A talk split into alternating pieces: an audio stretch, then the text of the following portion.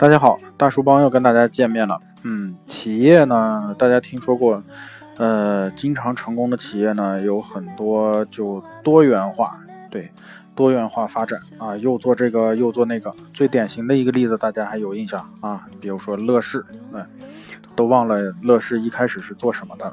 对，嗯，好，那么今天呢，给大家分享的文章呢是梁建章。啊，反驳王兴的边界论，说什么呢？企业一成功就想多元化，是因为缺乏创新。呃，一年前，美团点评决定切入高新酒店业务的那一刻起，就注定了与携程今日的狭路相逢。那么，二零一四年呢，美团酒店业务被划拨为独立的事业部啊。二零一五年，酒店旅游事业群。正式成立啊，成为住宿、境内度假、度呃境外度假和呃大交通四个事业部，由美团高级副总裁陈亮负责。那么全身心杀入呢，已成血海的在呃旅游呃在线旅游的市场啊。呃，二零一六年呢，呃，二零一六年五月啊。尚未给自己取名“美团旅行”啊，决心发力的这个呃高新酒店业务啊，为了发展高新，那么住宿部门呢团队规模在原来的基础上扩大了百分之二十。他们希望呢攻克在线旅游行业中利润最丰厚的一块，这同时意味着他们将遭来啊自竞争对手的更严密的防范和堵截。那么今年四月份呢，美团点评宣布推出美团旅游呃旅行啊，以玩出当地味啊为 slogan。那么致力于年轻的旅游者打造一站式的旅游平台。一年以后呢，美团旅游晒出了高新酒店业务的成绩单。在数量方面呢，高新酒店覆盖一万五千家啊，覆盖率百分之九十二。在增速方面呢，美团旅游啊。高新酒店单日消费夜间同比增长高达百分之三百啊！在用户的用户的这个数量上，美团和大众点评 APP 呢，消费过高新酒店的用户超一千，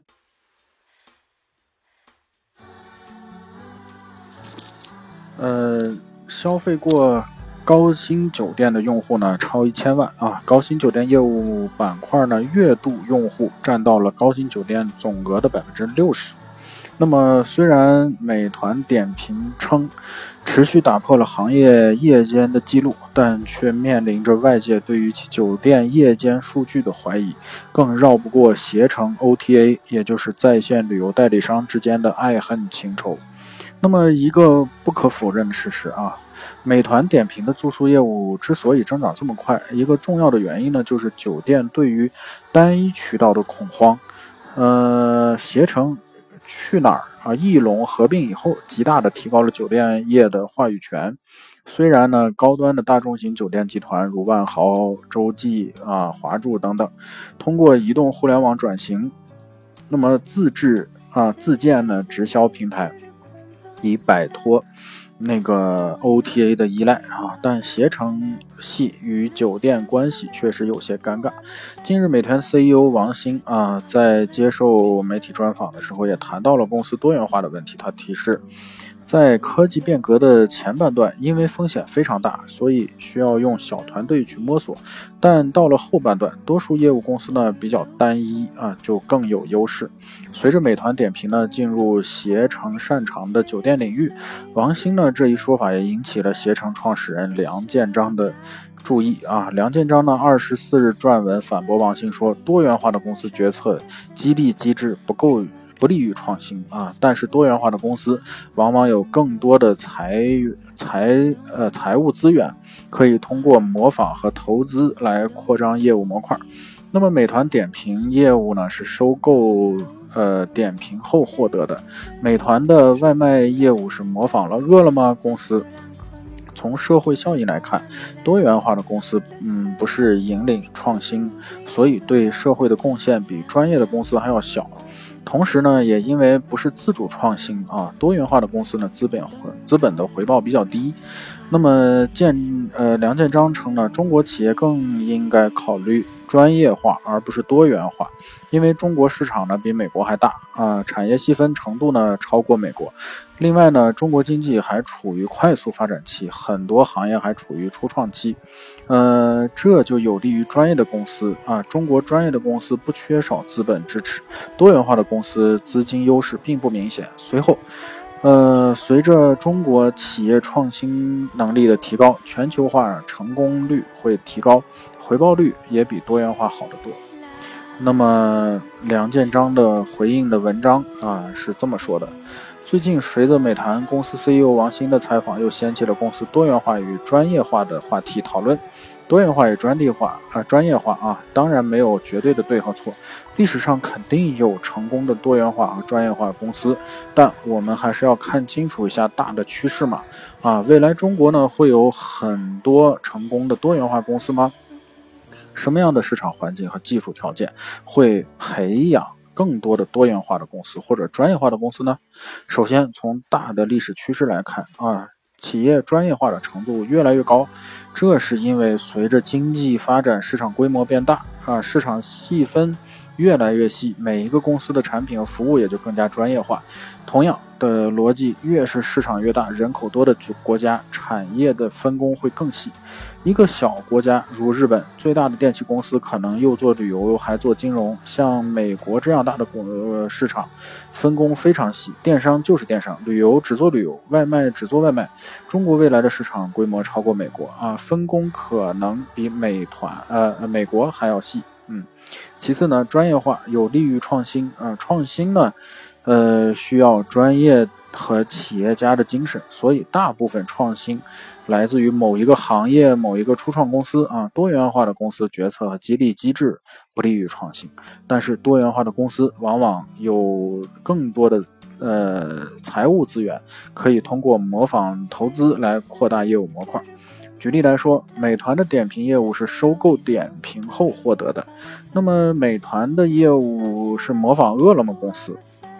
从社会效益来看。多元化的公司呢，因为不引不是引领创新啊，所以对社会贡献比专业的公司还要小。同样呢，呃，也因为是呃不是自主啊创新，多元化的公司的资本呢回报率比较低。多元化的公司呢虽然规模大，但是需要和其他的资本竞价啊，投资好的企业，所以呢，呃或者需要呢靠烧钱啊。呃，来追追赶这些创新者，所以一般来说呢，资金回报率就比较低。在风险资本不发达的年代，多元化的公司呢，具定一定的金融资源的优势，所以还能取得不错的回报。那么，比如说是日本、韩国过去的风险呃资本不发达，就出现了不少多元化的企业集团啊财团。对比的，在美国啊，风险资本发达、多元化的公司呢，就很难获得很好的回报。美国的记忆公司啊，就是美国最好的多元化公司。但是呢，就连记忆最近几年的业绩也不如人意啊。近十几年来，相对于日本、美国专业化的公司，要比多元化的公司发展更好。整体的美国创新能力也就更旺盛。那么再次，有一个因素是全球化啊。如果一个产业全球化程度高，那么其潜在的市场就是更大的全球化市场。这个呃，这样这个行业的细分就会更细，公司的专业程度就会更高，整体的呃产业的效率也会更高。这是全球化给更具创新力的专业公司带来的机会。很多美国公司呢，当取得了本土的市场成功以后，往往首先要做到的是全球化，把自己的创新扩展到全球市场。嗯，而很多的中国化，呃，中国公司呢，先考虑多元化，去投资或者去进入新的业务。呃，这可能和中国公司的全球化能力不强，或者公司本身优势就不是来自于创新有关系。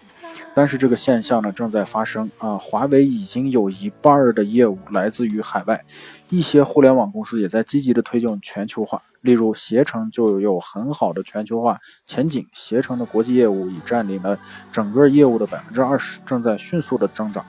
所以，呃，以上的分析呢，我认为总体来说，中国的企业更考虑专业化而不是多元化，因为城市。中国城市呢比美国还要大啊，产业细分程度呢未来要超过美国。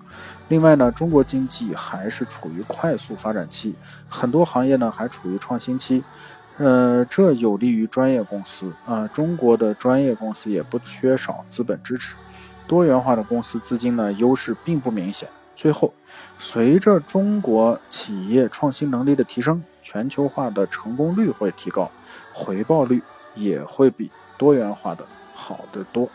好，今天的分享就到此为止，再见。